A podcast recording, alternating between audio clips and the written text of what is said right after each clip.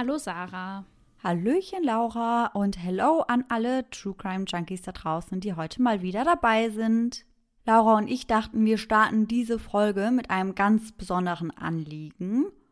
Und die meisten von euch werden das sicherlich auch schon mitbekommen haben. Wir hatten das ja extra in unserer Story geteilt auf Instagram. Aber für alle, die es nicht mitbekommen haben, wir sind beim Deutschen Podcastpreis 2021 nominiert. Also, wir haben uns tatsächlich selbst nominiert. Man ja. muss sich da selbst anmelden. Und genau, ihr könnt jetzt eure Stimme für uns abgeben, noch bis zum 18. April. Heißt, ihr könnt einfach auf die Seite gehen, dann könnt ihr oben in das Suchfeld Ice in the Dark eingeben und dann für uns stimmen. Und wir würden uns mega, mega freuen über jeden Einzelnen, der das macht. Ja, und ich werde euch den Link zu unserer Seite auch in die Show Notes packen. Also schaut da einfach vorbei. Mit einem Klick seid ihr dann direkt auf unserer Seite. Genau, und auf Instagram haben wir das Ganze auch in unsere Bio gepackt. Heißt, da müsst ihr auch einfach nur draufklicken und dann geht das ruckzuck. Vielen Dank schon mal an alle, die bisher schon für uns gestimmt haben und Dank an alle, die noch für uns stimmen werden. Und dann würde ich sagen, starten wir direkt in den heutigen Fall, weil der wird schon relativ lang. Ich mhm. glaube, ich hatte schon lange nicht mehr so ein langes Skript vor mir. Ja, ich bin auch schon gespannt, was du mir hier heute alles zu erzählen hast. Ja, sehr viel. Aber bevor wir in den Fall einsteigen, muss ich heute nach längerer Zeit mal wieder eine Triggerwarnung aussprechen. Wir sprechen in der heutigen Folge über Gewalt und Mord an Kindern und auch über Suizid. Also wieder, falls euch das triggert, setzt diese Folge lieber aus und wir hören uns dann einfach nächsten Sonntag wieder. Eine Reinigungskraft war gerade in einem Apartmentgebäude in Chicago unterwegs. Genauer gesagt in der North Pine Grover Avenue 39 bis 41. Plötzlich hörte sie laute Musik und sie wollte nachschauen, woher diese kommt. Dann entdeckte sie eine Eingangstür, welche nur angelehnt war, und genau aus dieser Wohnung schien die Musik zu kommen. Lange überlegte sie nicht. Sie ging in das Apartment hinein und machte dort einen furchtbaren Fund. Das Apartment gehörte der 33-jährigen Frances Brown. Sie war geschieden, lebte dort also alleine. Es war der 11. Dezember 1945, als sie von der Reinigungskraft tot in einem der Zimmer gefunden wurde. Ihr steckte noch ein Messer im Nacken und zudem wies sie eine Schussverletzung am Kopf auf. Doch das war nicht das Einzige, was die Aufmerksamkeit der Reinigungskraft und später die der Beamten auf sich zog. Denn der Täter hatte ihnen eine Botschaft an der Wand hinterlassen. In roten Buchstaben stand dort: Um Himmels Willen, fangt mich, bevor ich mehr töte. Ich kann mich nicht beherrschen. Ich finde das so, so heftig. Ja. Da kriege ich am ganzen Körper Gänsehaut. Das könnte auch, wie so oft, wieder eins zu eins aus einem Horrorfilm stammen. Übertrieben. Aber Weiß man zu dem Zeitpunkt schon, mit was das geschrieben ist? Weil wenn es in Rot geschrieben ist, dann. Hm. Ja, ich dachte mir, dass du das jetzt denkst. aber es wurde nicht mit Blut geschrieben, mhm. sondern mit einem roten Lippenstift. Aha, okay. Dann schließt man dadurch dann vielleicht eher auf eine Frau. Ja, hatte man sogar kurze Zeit vermutet. Mhm. Aber dazu kommen wir auch später noch. Okay, da bin ich mal gespannt. Viel mehr als das hatten die Beamten allerdings nicht in der Hand. Später ist die Rede von einem blutigen Fingerabdruck am Türrahmen, doch fraglich ist, ob er wirklich von Beginn an da war, aber auch da werden wir später noch genauer drüber sprechen. In dem Fall gab es genau zwei Zeugenaussagen. Die erste stammt von George Weinberg. Er will gegen 4 Uhr in der Nacht einen Schuss gehört haben. Die zweite stammt vom Nachtportier des Gebäudes, John Derrick. Er saß wie immer in der Lobby, als er einen Mann zwischen 35 und 40 Jahren aus dem Aufzug steigen sah. Dieser Mann wirkte nervös und verließ das Gebäude sehr schnell. Viel konnte er über den Mann nicht sagen, nur dass er ungefähr um die 63 Kilo wiegen musste. Was das Messer im Nacken des Opfers anging, gingen die Beamten davon aus, dass der Täter Geräusche gehört habe und einfach schnell abhauen wollte. Und klar ist es dann nicht sehr vorteilhaft, wenn man mit einem blutigen Messer in der Hand gesehen wird. Wenn er aber so schnell fliehen musste, warum hatte er dann noch Zeit, die Nachricht an der Wand zu hinterlassen? Ja, stimmt. Das ist eigentlich eine gute Frage. Ja. Also kann man auch schon davon ausgehen, dass er das Messer da ganz bewusst hinterlassen hat. Aber man weiß bisher noch überhaupt nicht, warum. Nein, ich habe mir da nur gedacht, wenn er wirklich geschnappt werden wollte, mhm. was er ja auch in der Botschaft schreibt, ja. hat er es vielleicht aus dem Grund dort gelassen. Ja, das könnte sein. Der Mord an Francis Brown war der zweite innerhalb kurzer Zeit. Weniger als eine Meile von ihrem Wohnort entfernt wurde am 5. Juni 1945 die Leiche der 43-jährigen Josephine Rose gefunden. Auch sie fand man tot in ihrem Apartment in der North Kenmore Avenue 108. Ähnlich wie bei Frances Brown wurde auch sie erstochen. Gefunden hatte sie ihre erwachsene Tochter. Als ihre Mutter in deren Schlafzimmer fand, war ihr Kopf in ein Kleid gewickelt. Und dadurch depersonalisierte der Täter sein Opfer, was Mhm. ja die Tat für ihn erträglicher machte. Also das zeigt eigentlich schon, dass der Täter Reue gefühlt hat. hat. Ja. ja. das ist ja ganz oft so. Auch wenn eine Person dann einfach ein Bettlaken oder ähnliches einfach Ja. über das Opfer schmeißt am Genau. Ende, dann hat es ja oft damit zu tun, dass man eben ja Reue empfindet oder Mhm. sich für die Tat schämt oder ja das Ganze eben nicht mehr mit anschauen kann. Ja, genau. Und was das in unserem Fall noch bestärkt, ist, dass der Täter Josephine nach ihrem Tod gewaschen hat Mhm. und einige ihrer Stichwunden mit Tape zugeklebt hat. Also wirklich so, als wolle er die Tat rückgängig machen. Ja, gut, dafür war es wahrscheinlich ein bisschen zu spät. Ja. Hm. Viele Beweisstücke gab es auch in diesem Fall nicht. Die Beamten fanden lediglich dunkle Haare in ihrer Hand, was darauf hindeutete, dass sie sich eben gegen ihren Angreifer gewehrt hat und ihm dabei Haare ausgerissen hat. Zunächst untersuchte man, ob es sich um einen Raubmord handeln könnte. Doch das konnte schnell ausgeschlossen werden, denn es wurde rein gar nichts aus der Wohnung entwendet. Als nächsten Schritt ging es zu überprüfen, ob es sich dann um eine Beziehungstat handelte. Doch auch ihr Partner und all ihre Ex-Partner bzw. Männer hatten ein wasserdichtes Alibi. Anwohner des Hauses gaben an, einen Mann mit dunklen Haaren öfter vor dem Haus herumlungern gesehen zu haben. Allerdings konnten die Beamten diesen Mann nie ausfindig machen. Die Polizei war ratlos und dieser Zustand verschlimmerte sich, statt besser zu werden. Es war der 7. Januar 1946, der erste Schultag nach den Ferien.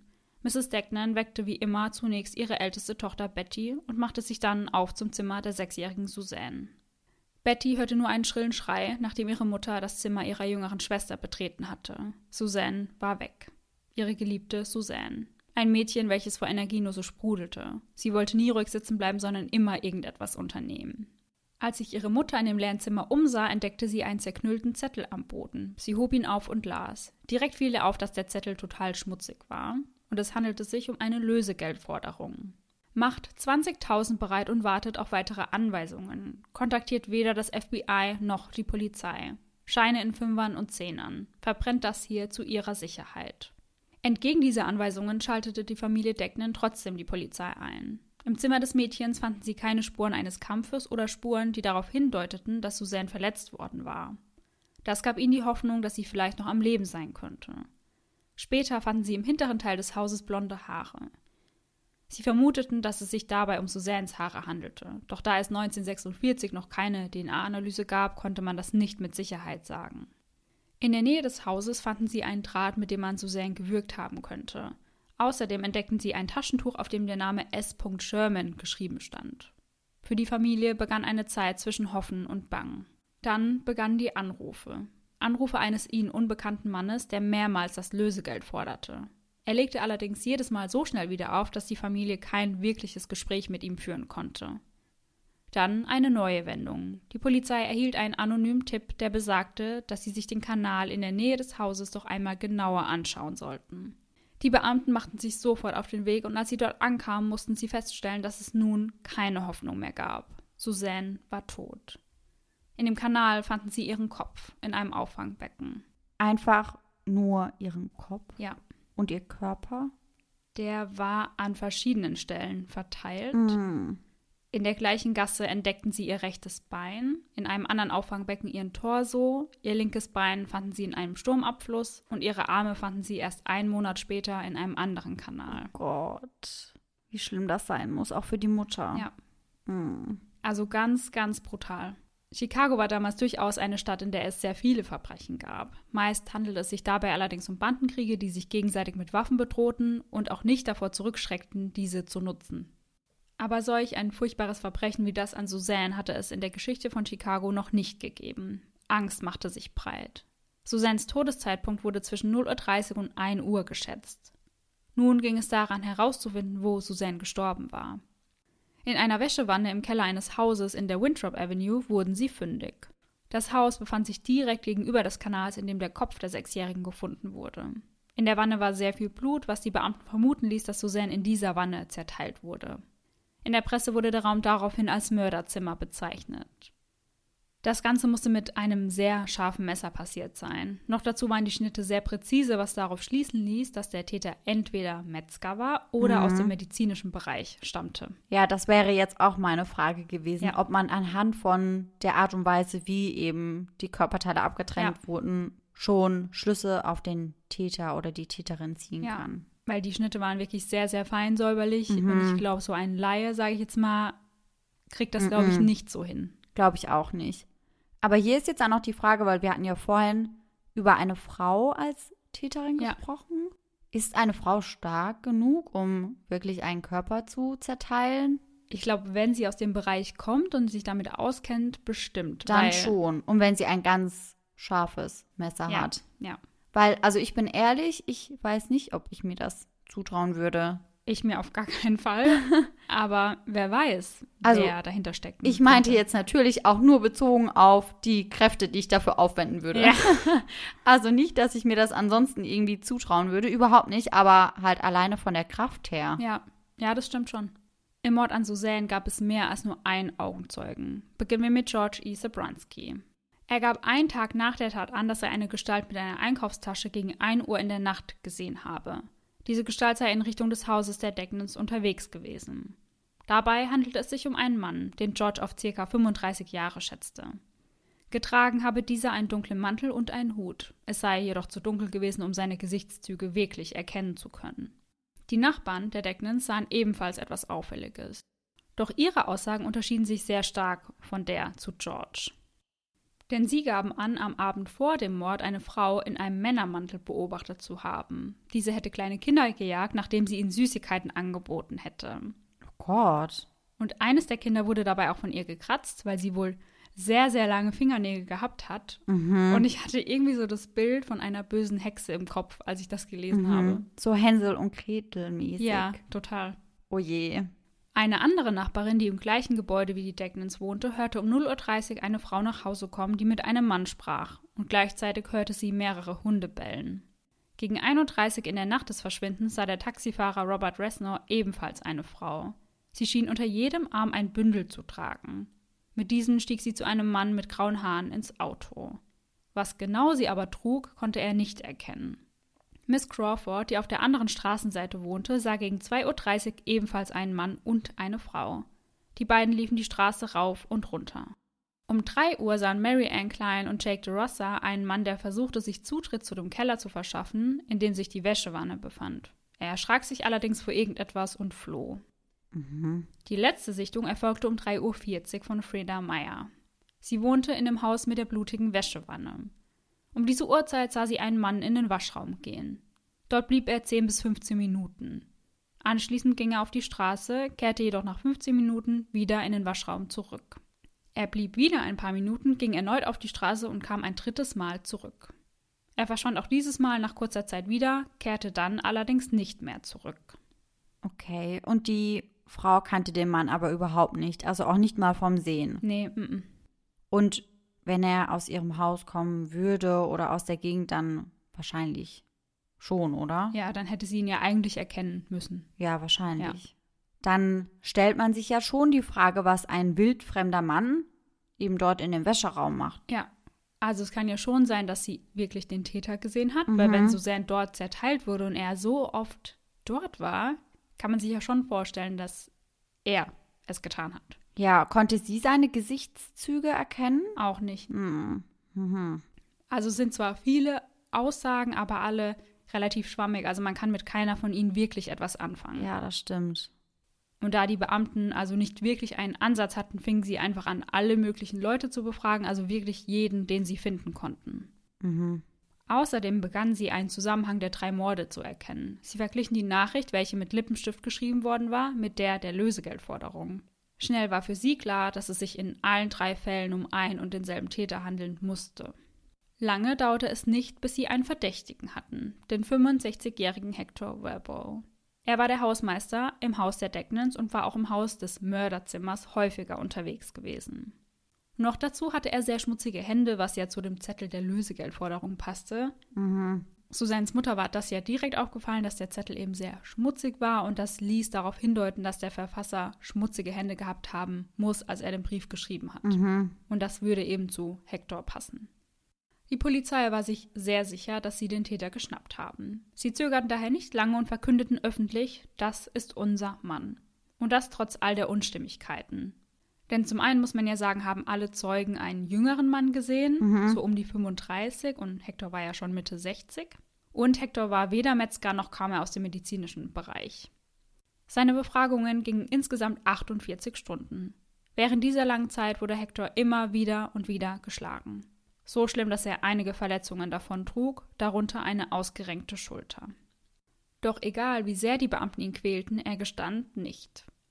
Als sie herausfanden, dass Hector ursprünglich aus Belgien stammte und gar nicht so gut Englisch schreiben konnte, um überhaupt einen vollständigen Satz zu schreiben, mussten sie ihn gehen lassen.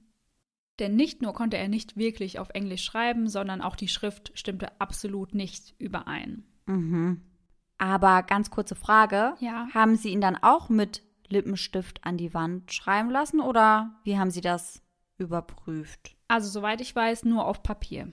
Weil ich glaube, dass eine Schrift mit Lippenstift an die Wand geschrieben, also dass das eine ganz andere Ja. Schrift ist, als wenn man auf einen Zettel schreibt. Aber sie ging ja davon aus, dass der Text, der mit Lippenstift geschrieben worden ist, und Mhm. der auf der Lösegeldforderung von ein und demselben Täter verfasst wurden. Und deswegen haben sie dann das einfach verglichen mit dem Zettel, also mit der Genau. Handschrift auf dem Zettel. Ja. Hm. Weil von der Nachricht mit Lippenstift hatten sie ja dann auch nur ein Foto quasi. Ja, ja, ja, okay. Ja, ich finde das trotzdem irgendwie immer ein bisschen schwierig. Ja, schon. Aber gut, sie haben ihn dann gehen lassen. Ja. Mhm. Und nach seiner Freilassung äußerte er sich auch selbst über seine Zeit in Gewahrsam.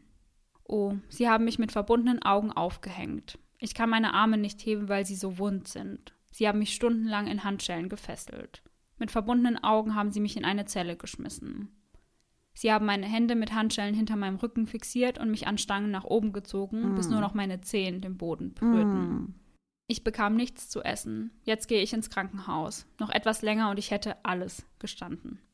Insgesamt musste er zehn Tage im Krankenhaus verbringen. Sobald er entlassen wurde, wehrte er sich gegen die Polizei und das, was ihm angetan wurde. Er verklagte die Polizei, Chicago und er gewann. Ja, richtig so. Ja, echt so.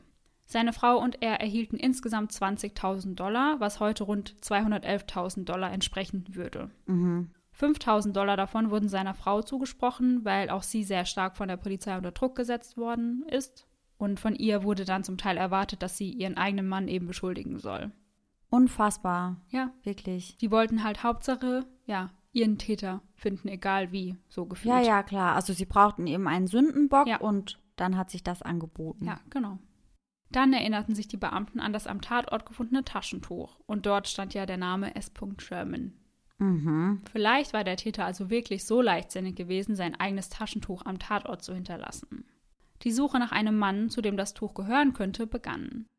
Im YMCA am Hyde Park lebt ein Sidney Sherman, der als Marine im Zweiten Weltkrieg gedient hatte. Sie machten sich also auf den Weg, um ihn zu befragen, doch dazu sollte es nicht kommen. Sidney war ohne auszuchecken aus der Wohnung ausgezogen und hatte zudem seinen Job gekündigt und das ohne seinen letzten Gehaltscheck abzuholen. Mhm. Das ist ja auf jeden Fall schon mal etwas verdächtig, würde ich sagen. total. Und die Beamten sahen das genauso und deshalb begann eine landesweite Fahndung nach ihm. Nur vier Tage später fand man Sidney in Toledo, Ohio. Er bestritt, dass das Taschentuch ihm gehörte und auch seine Flucht konnte er erklären. Er sei einfach mit seiner Freundin durchgebrannt. Mhm. Ohne Geld.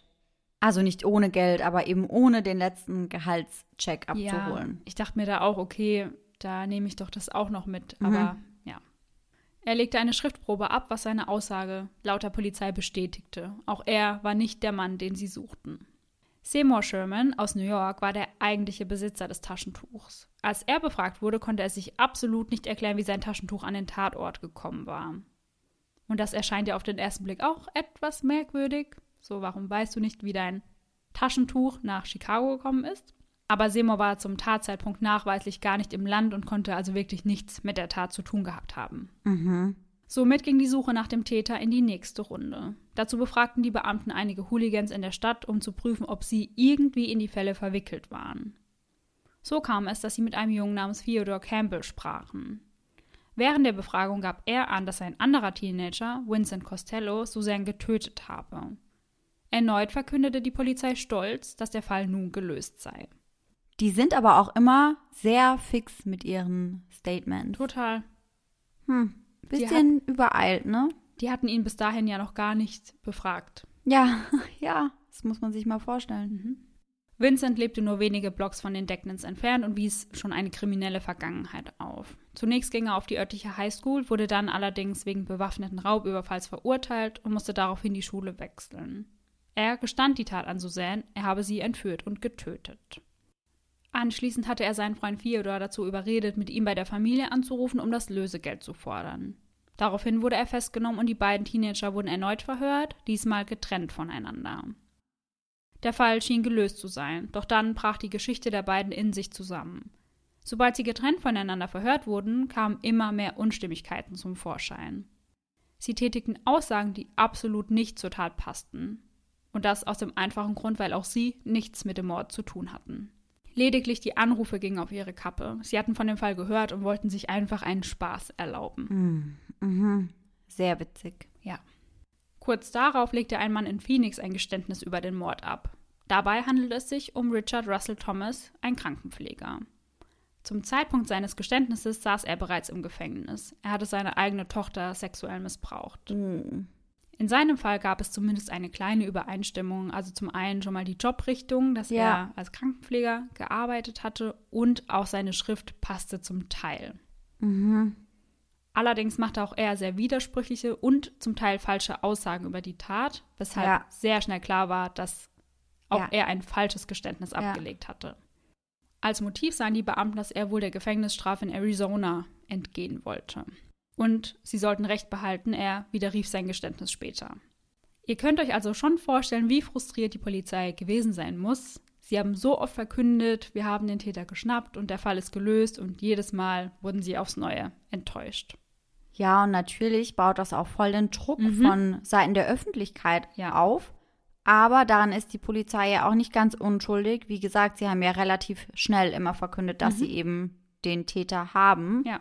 Und ja, haben sich damit ja ein bisschen selbst in die ganze Sache mit reingeritten. Vor allem, ich habe halt nicht verstanden, wenn du einmal merkst, okay, wir haben das viel zu früh Mhm. verkündet, warum macht man das dann immer und immer wieder? Und ich finde, solche Anschuldigungen sind ja auch immer ganz extrem schlimm für die beschuldigte Person und die Familie. Ja, absolut. Da darf man halt eigentlich echt nichts von sich geben, wenn man einfach noch nicht hundertprozentig sicher sein kann. Weil selbst wenn dann öffentlich wieder gesagt wird, sie waren es doch nicht, gibt es ja immer wieder den einen oder anderen, der dann dabei bleibt und Ja, glaubt, genau. dass er es doch war. Ja, eben. Ihr nächster Verdächtiger war William George Hirons. Ein 17-jähriger Student, der am 26. Juni 1946 bei einem Einbruch in der Nähe des Hauses der Degnans erwischt worden war. Mhm. Also immerhin, das Alter würde da ja schon mal besser passen Ja. als bei anderen Verdächtigen. Mhm. Hirons hatte jedoch eine Waffe bei sich, mit der er den Mann bedrohte und so gab dieser dann nach. Dennoch wurde der Student kurz darauf von der Polizei gefasst. Auch sie bedrohte er mit seiner Waffe. Laut Angaben der Polizei soll er sogar abgedrückt haben, allerdings ging die Waffe nicht los. Ein Polizist, der zu diesem Zeitpunkt nicht im Dienst war, schnappte sich einen Blumentopf und zog ihn Hirons über den Kopf, der daraufhin bewusstlos zu Boden ging. Und mir kam das vor wie so eine Szene aus irgendeinem Film. Ja, aus einem ganz, ganz schlechten Film. Ja. Laut Hirons Aussage wollte er nur fliehen und habe niemanden bedroht. Doch wer war dieser Mann überhaupt? William George Hirons wurde am 15. November 1928 als Sohn von George und Margaret Hirons geboren.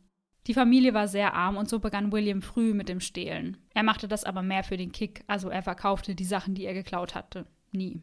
Mit 13 Jahren wurde er zum ersten Mal wegen Waffenbesitzes verurteilt. In der Nähe seines Elternhauses fanden die Beamten in einem Lagerschuppen lauter gestohlene Dinge. Waffen, Pelze, Anzüge, Kameras, Radios und Schmuck. Daraufhin gestand er elf Einbrüche und kam daher für einige Monate auf eine strenge Jungenschule. Doch lange konnte er mit seiner Leidenschaft nicht aufhören. Kurz nachdem er die Schule verlassen hatte, wurde er wegen Diebstahls zu drei Jahren Haft an der St. Bert Academy verurteilt. Dort hatte er so gute Noten, dass er kurz vor seiner Freilassung 45 in ein spezielles Lernprogramm der University of Chicago aufgenommen wurde. Jetzt aber nochmal zurück zum 26. Juni, also der Tag der Festnahme. Die Beamten brachten ihn in ein Krankenhaus neben dem Cook County Gefängnis, denn durch den Schlag mit dem Blumentopf erlitt er eine Kopfverletzung. Als sie dort eintrafen, war Hirons immer noch stark benommen. Das kümmerte die Beamten aber relativ wenig. Sie schlugen ihn und nahmen ihm Fingerabdrücke. Laut Hirons sei er während der Befragung immer noch in einem benommenen Zustand gewesen. Sie wollten von ihm wissen, wie er es getan habe. Sie wüssten ja sowieso bereits, dass er es getan habe. Doch er gestand nichts und erzählte ihnen auch nichts, weil er gar nicht wirklich wusste, um was es hier eigentlich geht. Und das passte dem Beamten so gar nicht. Sie schlugen ihm so stark in die Hoden, dass er sich fast übergeben musste. Hm, das altbekannte Spiel wieder. Ja. Sechs Tage lang befragten sie ihn immer und immer wieder. Dabei bekam er kaum etwas zu essen oder zu trinken. Noch dazu durfte er mit keinem Anwalt und auch nicht mit seinen eigenen Eltern sprechen. Die Befragung durch die Beamten reichte ihnen allerdings nicht und so kam es, dass Hirons durch zwei Psychiater befragt wurde. Dabei handelt es sich jedoch um keine gewöhnliche Befragung. Dr. Haynes und Dr. Roy Grinker gaben ihm Natriumpentotal, auch als Wahrheitsserum bekannt. Mhm. Weder er noch seine Eltern hatten dem zugestimmt. Unter Einfluss dieser Droge wurde Hirons drei Stunden lang verhört. In Folge 11, Tödlicher Segeltrip, hatten wir es ja auch schon über dieses Wahrheitsserum. Ja. Erinnerst du dich? Mhm. Damals war es aber ja so, dass Terry Joe das freiwillig genommen hatte, um eben zu untermauern, dass sie die Wahrheit sagt. Ja, ja, ja. Jetzt aber noch einmal kurz zur Wirkung von Natriumpentotal. Durch die Einnahme wird das Urteilsvermögen und die Konzentrationsfähigkeit stark beeinträchtigt. Außerdem wird man im Allgemeinen kommunikativer und dadurch will man eben dann bezwecken, dass man Informationen von einer Person gegen ihren Willen erhält. International gilt die Nutzung mittlerweile als Folter. Und damals dachte man eben oder wollte man denken, dass man durch diese Einnahme nicht lügen kann. Aber das ist natürlich Quatsch. Man kann genauso lügen wie vorher. Man ist einfach nur leichter beeinflussbar. Mhm. Noch dazu kommt es zu einer Vermischung von Realität und Fiktion. Dazu können starke Nebenwirkungen auftreten, die bis zum Tod führen.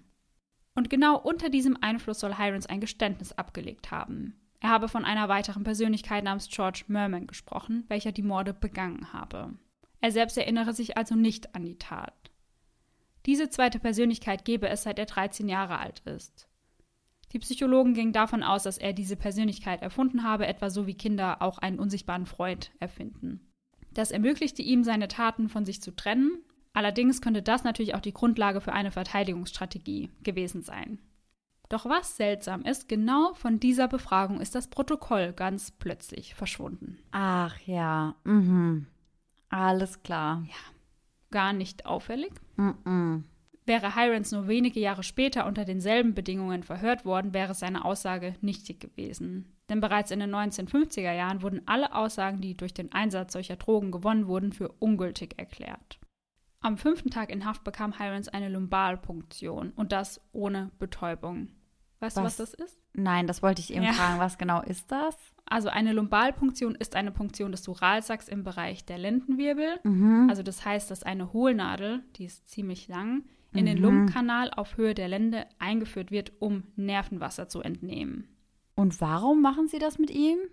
Ich kann es dir gar nicht genau sagen, warum sie das bei ihm machen, weil eigentlich machst du das, um, ja, das Nervenwasser zu untersuchen, wenn jemand, weiß ich nicht, wenn du rausfinden willst, ob jemand eine bestimmte Krankheit hat. Ja, würde ich auch sagen. Aber, das Aber- hat ja nichts mit der Befragung oder sonstigem zu tun. Gar nicht. Deswegen stellt sich halt hier auch die Frage, ob das einfach nur, ja, auch zum Quälen gedient hat, ja, weil, eine Foltermethode, Ja. eine weitere. weil das einfach sehr, sehr schmerzhaft ist. Ja, vor allem ohne Betäubung. Ja. Unwahrscheinlich ist das auch gar nicht so ungefährlich, oder? Wenn da irgendetwas Mhm. schief geht, dann kann das wahrscheinlich auch recht blöd ausgehen. Ja, total. Nach diesem Eingriff sollte er einen Lügendetektortest im Polizeipräsidium ablegen. Seine Schmerzen waren jedoch so stark, dass der Test verschoben werden musste. Nachdem er den Test absolviert hatte, wurde das Ergebnis als sehr unschlüssig bezeichnet. Und lass mich raten, er hatte diesem Test wahrscheinlich auch nicht wirklich freiwillig zugestimmt. Schätze ich mal auch. Hm. 1953 wurden die Ergebnisse dieses Tests in dem Buch Lie Detection and Criminal Interrogation abgebildet. Und der Autor schreibt dazu folgendes. Mörder William Hirons wurde über die Tötung der sechsjährigen Suzanne Decknam befragt. Auf Grundlage der konventionellen Testtheorie bestätigten diese Karten ihn allerdings als unschuldige Person. Mhm. Und natürlich musste auch Hirons eine Schriftprobe abgeben, zu der es die unterschiedlichsten Meinungen gab. Und ich muss sagen, ich habe mir die beiden Schriften auch angeschaut. Ja. Und so als Laie, finde ich, sehen die absolut komplett unterschiedlich aus. Okay. Also gefühlt jeder einzelne Buchstabe ist bei ihm komplett anders geschrieben als in dieser Lösegeldforderung zum Beispiel. Okay, das finde ich jetzt überraschend, weil Also wenn dir das als Laie sogar auffällt, dann müsste ein Experte oder eine Expertin da ja eigentlich ebenso die Unterschiede Ja. sehen. Und da sprechen wir jetzt auch gleich drüber, weil da gab es echt ganz viele verschiedene Meinungen zu. Das Chicago Police Department kontaktierte damals die Chicago Daily News, genauer gesagt den Künstler Frank Sanhamel. Er sollte sich die Schriftproben einmal genauer anschauen. Er war schnell der Meinung, dass es eine Verbindung der Schriften geben würde, dafür bräuchte er allerdings das Original der Lösegeldforderung. Mhm. Und ja, was soll man sagen? Die Polizei hat ihm das Original gegeben und klar wurde es dadurch unbrauchbar gemacht, weil einfach viele Spuren zerstört Ah, wurden ja. und seine Fingerabdrücke zum Beispiel ja auch dazu kamen. Am 22. März 1946 veröffentlichte das FBI einen Artikel, in dem sie die Ansicht von Hamel anzweifelten. Seine Behauptungen weisen entweder auf einen Mangel an Wissen seinerseits oder auf eine absichtlich verursachte Täuschung hin. Auch der Handschriftexperte Herbert J. Walter bezweifelte zunächst, dass die Schriften von Hirons und die der Botschaften am Tatort zusammenhängen würden. Er sagte, es gebe oberflächliche Ähnlichkeiten und sehr viele Unähnlichkeiten. Allerdings änderte er seine Meinung später und sagte, dass es sehr wohl Hirons Schrift sei, die er nur versucht habe zu verschleiern. Und woher kommt dieser Sinneswandel? Ja, das weiß man nicht. Mhm. Mhm. Also mir kommt das schon alles sehr, sehr spanisch vor, muss ich sagen. Ja, mir auch. Und vor allem, ich meine, ja, mir war bewusst, dass ein Handschriftexperte eben schon sagen kann, ob eine Schrift beabsichtigt verstellt wurde Ja. oder eben nicht. Aber würde er das dann nicht von Anfang an so sagen? Ja, das denke ich nämlich auch. Und da könnte man ja schon vermuten, dass er vielleicht ein bisschen in diese Richtung gedrängt wurde. So, Ja, genau. guck's dir doch nochmal an. Findest Ja. du nicht doch, dass die sich ähnlich sehen? Ja, ja, eben. Und das würde mich bei den bisherigen Ermittlungsarbeiten auch nicht wirklich wundern. Mich auch absolut nicht. Zwischen den Befragungen und dem Test sprach Hirons mit Captain Michael Ahern. Vor ihm habe er ebenfalls über seine zweite Persönlichkeit gesprochen und somit ein indirektes Geständnis abgelegt. Am 11. Juli 1946 wurde George Sobransky ein Bild von Hirons vorgelegt. Also das war ja der Augenzeuge, Mhm. der einen Mann im Dunkeln gesehen hatte. Dessen Gesichtszüge er aber nicht erkennen konnte, richtig? genau, ja. Mhm. Allerdings konnte er ihn anhand des Bildes nicht eindeutig identifizieren und das hattest du ja eben auch schon angesprochen. Mhm. Er hatte ja schon zum Zeitpunkt seiner Aussage angegeben, dass es einfach zu dunkel gewesen sei, um den Mann zu erkennen. Aber er bleibt bei dieser Aussage. Nein, Überraschung. Mhm. Als er ihn am 16. Juli persönlich sieht, sagt er, das ist der Mann, den ich gesehen habe. Und anhand von was macht er das dann fest? Anhand von der Art, wie er sich bewegt oder? Ja, das weiß man nicht so genau. Ah ja, mhm. Das ist auf jeden Fall sehr, sehr glaubwürdig. Aber in diesem Fall reagiert die Polizei einmal richtig, denn da seine Aussage sehr widersprüchlich ist, also er sagt ja einmal das, einmal das, wird seine Aussage nicht gewertet. Na, immerhin. Der Hauptbeweis in dem Fall waren allerdings die Fingerabdrücke. Zum einen der Fingerabdruck vom Türrahmen, der ja in der Wohnung von Francis Brown sichergestellt worden war, Mhm. und zum anderen mehrere Fingerabdrücke auf der Lösegeldforderung. Doch die Fingerabdrücke der Lösegeldforderung wiesen nur neun Vergleichspunkte auf und laut dem FBI-Handbuch zur Identifizierung von Fingerabdrücken waren zwölf Vergleichspunkte nötig, um eindeutig sagen zu können, dass dieser Fingerabdruck zu einer bestimmten Person gehört. Mhm, okay. Polizeichef Walter Storms bestätigte öffentlich, dass der erste Fingerabdruck eindeutig von Hirons stammte. Das FBI hatte die Abdrücke ebenfalls untersucht und diese waren mal wieder anderer Meinung. Aber Hauptsache, sie haben es schon öffentlich bestätigt. Ja, sie lernen irgendwie nicht so wirklich dazu. Mhm. Das FBI sagte gegenüber der Presse, dass der Abdruck so unvollständig sei, dass es unmöglich sei, ihn eindeutig einer Person zuzuordnen. Und ganz plötzlich gab die Polizei in Chicago bekannt, noch einen weiteren Fingerabdruck auf der Rückseite der Lösegeldforderung gefunden zu haben, welcher in zehn Vergleichspunkten mit dem von Hirons übereinstimmte. Auch was die Fingerabdrücke angeht, gibt es aber so einige Unstimmigkeiten. Denn bevor Hirons festgenommen wurde, konnte die Polizei gar keine Fingerabdrücke feststellen. Ganz davon abgesehen hätte das FBI einen dritten Abdruck auf der Rückseite definitiv erkannt, denn ihre Technik war zu diesem Zeitpunkt schon viel fortgeschrittener als die der normalen Polizei. Und außerdem müssten es doch eigentlich auch zwölf Vergleichspunkte sein, aber es sind ja ohnehin nur zehn. Ja, aber, Surprise, auf einmal sind es dann doch zwölf. Mhm. Da hat Ja, man sich klar. einfach geirrt. Ja, ja, natürlich. Beim Abdruck am Türpfosten habe es sogar 22 Vergleichspunkte gegeben. Mhm. Aber jetzt muss man noch etwas darüber sagen, wie die Fingerabdrücke denn an sich aussahen. Denn es ist ja so, wenn du Fingerabdrücke abgibst, also ich musste zum Glück noch keine abgeben. Ich auch nicht. Aber man drückt die ja dann in so ein Stempelkissen Mhm. und rollt die auf dem Papier so ab, Mhm. dass der ganze Finger abgebildet wird. Und die Fingerabdrücke, die gefunden wurden, die sahen genauso abgerollt aus, wie du das eben machst, wenn du deine Fingerabdrücke abgibst. Aber ja, aber du- so fasst du ja nichts an. Genau, du rollst dir deinen Finger da nicht so Ist lang. vielleicht dort angebracht Mhm, worden, sag ich genau. mal. Und das könnte man zum Beispiel durch Tesa machen. Also man Mhm. könnte einen Tesastreifen nehmen, diesen auf den frisch abgenommenen Abdruck pressen und dieses gleiche Tesastück dann eben auf die Beweisstücke pressen. Mhm. Ja, wow. Aber dann nehme ich doch nicht diesen abgerollten Fingerabdruck, sondern dann bin ich doch, wenn, so schlau, dass ich mir einen normalen Fingerabdruck geben lasse Ja, und das damit mache. sollte man meinen. Natürlich wurde im Lauf der Ermittlungen auch Hirons Wohnung durchsucht. Allerdings ohne Durchsuchungsbeschluss, was niemanden zu interessieren schien. Dort fanden sie ein Sammelalbum mit Nazi-Fotos, welches einem Kriegsveteran namens Harry Gold gehörte. Hirons hatte in der Nacht von Susans Tod bei ihm eingebrochen und es mitgehen lassen. Harry Gold lebte in der Nähe der Decknans, was den Verdacht gegen Hirons natürlich noch verhärtete. Weiter fanden sie eine gestohlene Kopie vom Psychopathia Sexualis, was für unseren Fall schon relevanter ist als das Album. Bei dem Buch handelt es sich um das bekannteste des Psychiaters und Rechtsmediziners Richard von Kraft-Ebing. Es erschien 1886 und beschreibt sexuelle Abweichungen und Perversion anhand von Fallbeispielen. Richard kategorisierte diese in neue Begriffe wie Sadismus oder Masochismus. Noch dazu fanden sie eine medizinische Ausrüstung, welche allerdings nicht mit dem Morden in Verbindung gebracht werden konnte. An den Werkzeugen fand man keinerlei Spur von Blut, Haut oder Haaren. Außerdem waren die Werkzeuge auch viel zu klein und fein, um damit wirklich einen menschlichen Körper zerteilen zu können. Sie fanden also viel, aber kein biologisches Material der Opfer. Allerdings fanden sie eine Waffe, einen Revolver, der am 3. Dezember 1945 bei einem Einbruch gestohlen worden war. Am 14. Juli 1946 trafen sich der Staatsanwalt und die Anwälte von Hirons, bei denen es sich um die Brüder Malachi und John Colan handelte. Die beiden wollten ihn unbedingt vor dem elektrischen Stuhl bewahren. Währenddessen gab es in Chicago kein anderes Thema mehr als die Morde. Und so wollte natürlich jede Zeitung die mit den ersten Informationen sein. Als die Zeitungen nicht bekamen, was sie wollten, erfanden sie einfach ein Geständnis. Ganz vorne mit dabei war die Chicago Tribute. Sie druckten am 18. Juli 1946 einen Artikel, in dem sie sich auf unanfechtbare Quellen beriefen, die es so allerdings gar nicht gab. Verfasst wurde der Artikel von George Wright und die Story umfasste 38 Kolumnen. Die Hiron Story, wie er Suzanne Decknan und zwei weitere Frauen tötete.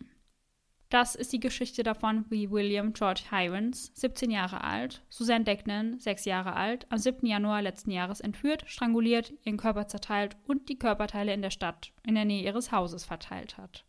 Es ist die Geschichte, wie William George Hirons in das Apartment von Frances Brown eingestiegen ist, sie angeschossen und zu Tode gestochen hat. Er hinterließ eine Nachricht an der Wand, geschrieben mit einem Lippenstift, dem er die Polizei anflehte, ihn zu schnappen. Und es ist die Geschichte davon, wie William George Hirons das Apartment von Josephine Rose betreten hat und auch sie erstochen hat, als sie aufwachte. Andere Zeitungen orientierten sich an diesem Artikel und druckten ähnliche Dinge. Kurz darauf druckten die News und die Herald Time Titellayouts, die Hirons zum einen als Dr. Jekyll und zum anderen als Mr. Hyde zeigten. Dazu schrieben sie. Er ist noch nicht wegen Mordes angeklagt, aber die Tribune verurteilte ihn bereits. Bei dem seltsamen Fall des Dr. Jekyll und Mr. Hyde handelt es sich um einen Literaturklassiker. Dr. Jekyll ist Wissenschaftler, dem es gelingt, den schlechten Teil seines Wesens von sich abzuspalten und zu einer eigenen Person zu machen. Diese eigene Person ist Mr. Hyde, welcher ohne Gewissen und Moral seinen Trieben und Leidenschaften folgt. Dabei schreckt er auch vor Mord nicht zurück. Das passt also sehr gut zu der Story von Hirons zweiter Persönlichkeit. Einige wenige Zeitungen waren auf Hirons Seite, darunter die London Sunday Pictorial. Sie brachten folgenden Artikel heraus. Vor dem Prozess verurteilt. Ist das Gerechtigkeit in Amerika? Ein Radionachrichtensender wollte ebenfalls selbst Antworten finden, statt alles rauszubringen, was die Zeitungen so schrieben. Sie besuchten Hirons im Gefängnis und fragten ihn zu seinem angeblichen Geständnis. Er antwortete: Ich habe niemandem irgendetwas gestanden. Ehrlich, mein Gott, was werden Sie mir wohl als nächstes anhängen? Die Verteidiger von Hirons überredeten ihn, sich auf einen Deal mit der Staatsanwaltschaft einzulassen. Der Deal besagte, dass er die Morde gestehen solle, um so der Todesstrafe zu entkommen. Stattdessen würde er nur eine lebenslange Haftstrafe bekommen. Er begann ein Geständnis zu verfassen, wobei er den Artikel aus der Chicago Tribune als Leitfaden nutzte. Er sagte dazu später. Wie sich herausstellte, war der Tribune-Artikel sehr hilfreich, da er mir viele Details lieferte, die ich nicht kannte. Meine Anwälte haben selten etwas komplett geändert, aber ich konnte an ihren Gesichtern erkennen, ob ich einen Fehler gemacht hatte. Oder sie sagten, nun, ist das wirklich so passiert? Dann würde ich meine Geschichte ändern, weil sie offensichtlich nicht dem entsprach, was der Öffentlichkeit bereits bekannt war. Sowohl Hirons als auch seine Eltern unterschrieben das Geständnis.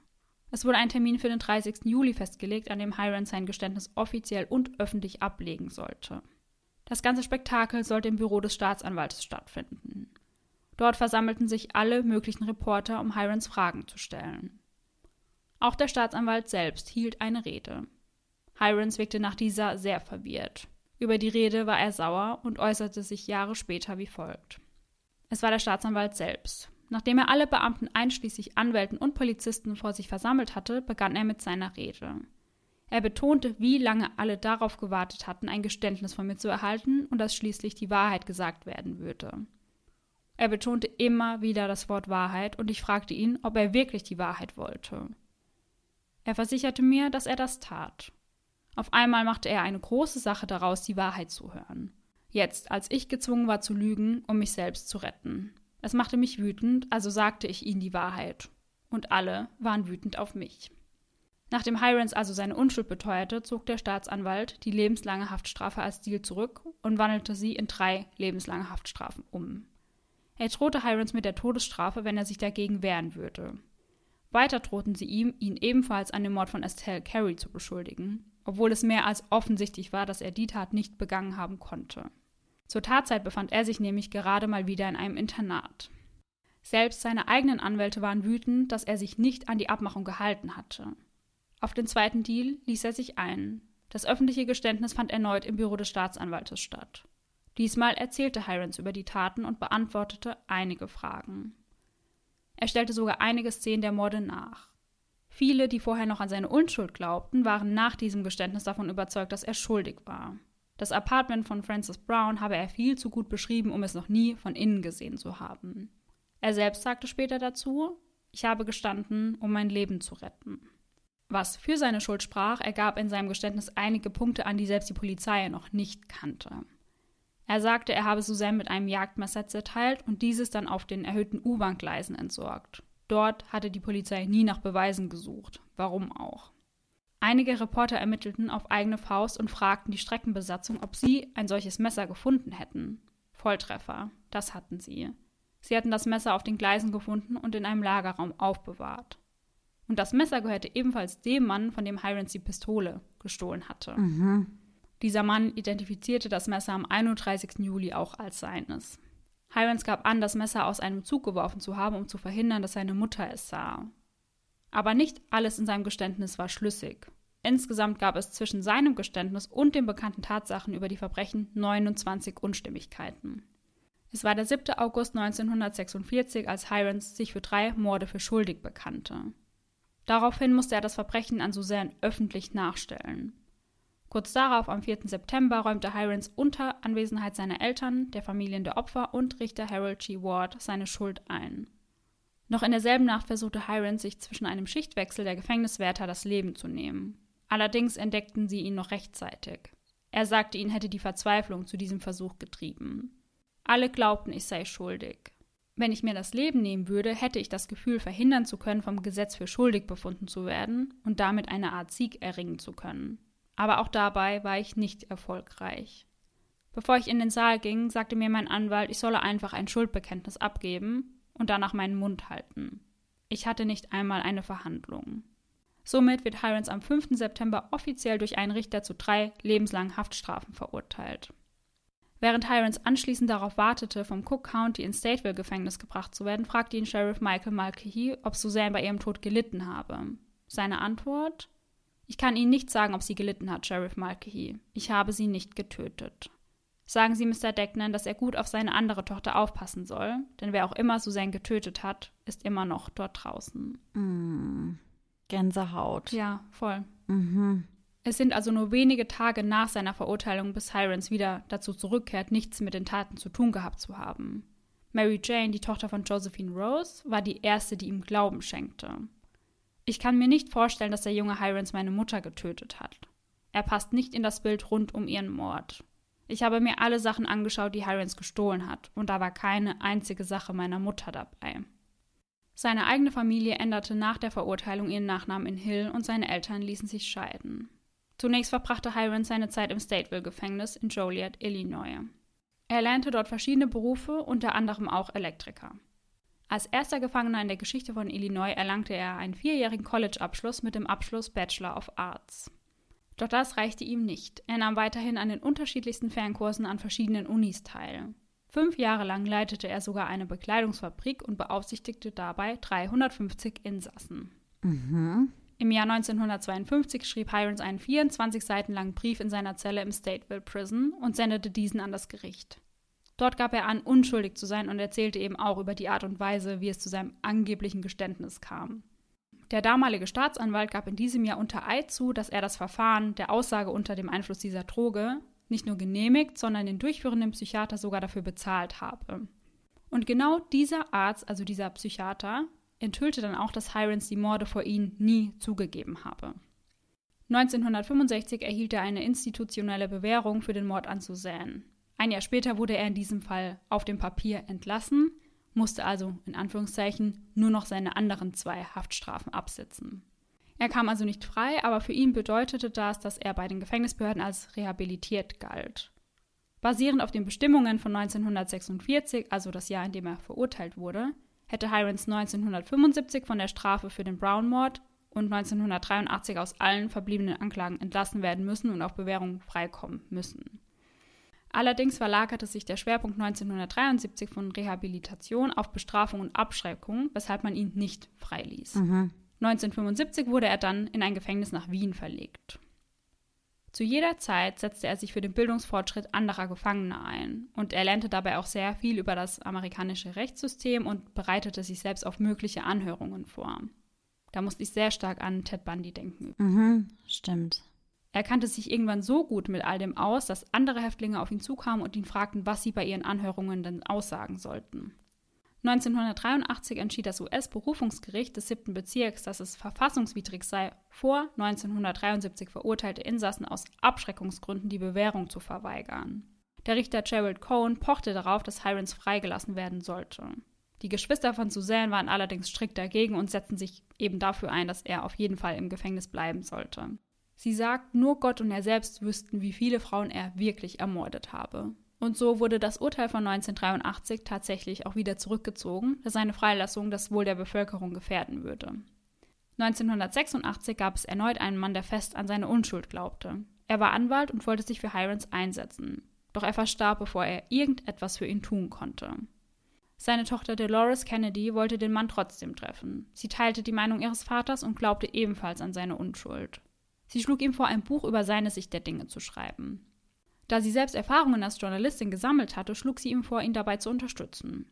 Das Buch wurde 1991 veröffentlicht und trägt den Titel William Hirons, His Date in Court. Did an innocent teenager confess to three shocking murders? Also hat ein unschuldiger Teenager drei schockierende Morde gestanden. Je mehr Zeit verging, desto mehr Menschen glaubten auch an seine Unschuld.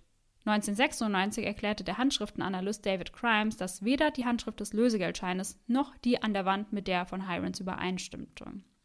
1998 wird er dann wieder zurück in die USA verlegt, genauer gesagt nach Dixon. 2002 gab es einen erneuten Versuch auf Gnade, der jedoch abgelehnt wurde. Und am 26. Juli 2007 kam es zur letzten Anhörung. Doch auch diese wurde mit 14 zu 0 Stimmen abgelehnt und es hieß: Gott wird dir vergeben, aber der Staat hat gewonnen. Das Hauptproblem bei den ganzen Versuchen war, dass die meisten Beweise verschwunden waren oder ganz zerstört worden waren. Heutzutage sind die meisten Juristen von seiner Unschuld überzeugt, zumindest was die Morde angeht. Dass er ein Dieb war, ist ganz klar. Bis heute ist auch fraglich, ob die drei Morde überhaupt von ein und demselben Täter begangen wurden. Zum einen waren die ersten zwei Opfer ja erwachsene Frauen, mhm. die beide in ihrem Apartment zurückgelassen wurden. Und der dritte Mord war ja an einem kleinen Mädchen, und sie wurde entführt, getötet und zerteilt. Ja, eben, also eine ganz, ganz andere Art und Weise mhm. und ja, eben auch ein ganz unterschiedliches Alter. Das ja, passt ja eigentlich überhaupt nicht zusammen. Nee, Das Einzige, was ähnlich war, war eben die Handschrift. Mhm. Aber die kann man natürlich auch verschleiern. Ja, erstens das und zweitens, also ich habe, glaube ich, auch die eine oder andere Freundin, deren Handschrift meiner schon sehr Ja. ähnelt. Also ich weiß, dass noch in der Schule war das oft so, dass wenn jemand das A irgendwie anders geschrieben hat und ich fand das schön, dann habe ich mir das auch so ein bisschen abgeschaut. Weißt Mhm. ja. du, was ich Ja, meine? total. also ich glaube schon, dass Handschriften schon sehr ähnlich sein können. Ja, das glaube ich auch. Und wer weiß, vielleicht wurde ja das Bild von dieser Nachricht mit dem Lippenstift veröffentlicht. Ja, Und der Täter hat es dann gesehen und hat dann gedacht, okay, ich versuche mal so zu schreiben wie. ja, ja, ja. Ja. Und das muss ja schon möglich sein. Ja. Es gab ja auch genügend Unterschiede in den Ja. Mhm. Handschriften. Deswegen, also so unwahrscheinlich ist das ja nicht. Ja. Also ich kann mir schon vorstellen, dass ja die ersten zwei Morde ein Täter begangen Ja. hat und der anzusehen dann eben ein anderer. Ja, ja, auf jeden Fall. Könnte ich mir auch gut vorstellen. George William Hirons starb am 5. März 2012 an den Folgen seiner Diabeteserkrankung in Chicago. Er hatte also insgesamt 65 Jahre im Gefängnis verbracht. Er beharrte bis zuletzt auf seiner Unschuld und sagte immer wieder, dass er nur ein Opfer der damaligen Polizeigewalt gewesen sei. Was mich wirklich nicht wundern würde, nach allem, was wir über die Polizeiarbeit erfahren haben. Ja. Und das ist wahrscheinlich nicht mal alles. Und ich bin schon aktuell bei dem Stand, dass ich eher dazu tendiere, dass ich glaube, dass er wirklich unschuldig ist. Ja, ich muss auch sagen, ich bin auf jeden Fall nicht davon überzeugt, dass er schuldig ist. Ja. Ja, und ich muss auch sagen, dass ich gerade das mit den Fingerabdrücken, also mit diesen abgerollten Fingerabdrücken, so merkwürdig finde, dass das irgendwie inszeniert oder gestellt auf mich wirkt. Ja, total. Und ich finde allein, dass heutzutage sich so viele Juristen dafür aussprechen, dass er unschuldig sein muss, ja, ist auch schon ein Anzeichen dafür, ja.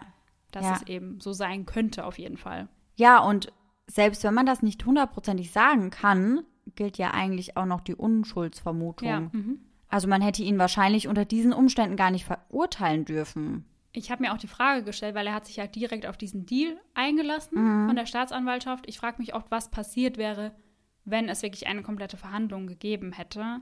Aber er war wahrscheinlich schon so vorverurteilt, dass er Ja, sehr sicher da wahrscheinlich auch verurteilt worden wäre. ja, wahrscheinlich.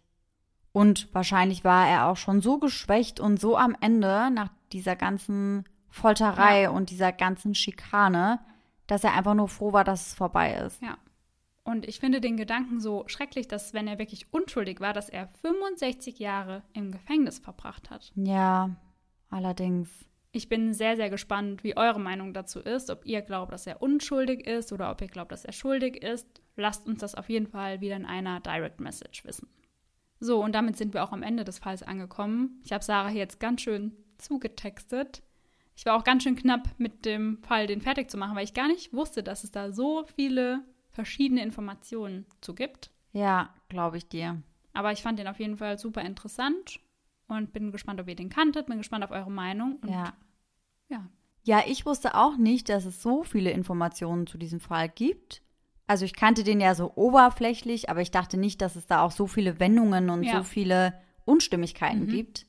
Aber ich glaube auch, dass ich mir die Folge, nachdem wir jetzt aufgenommen haben und wenn sie fertig geschnitten ist, einfach nochmal in Ruhe anhören muss. Ja.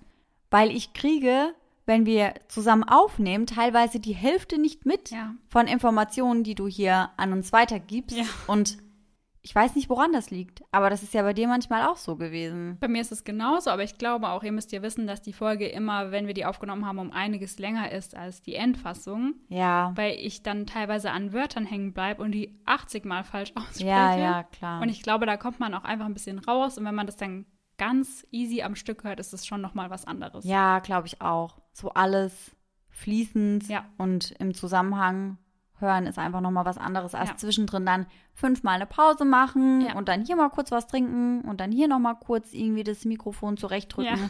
Ja. Also ich höre mir die Folge auf jeden Fall nochmal an. Ja, das freut mich.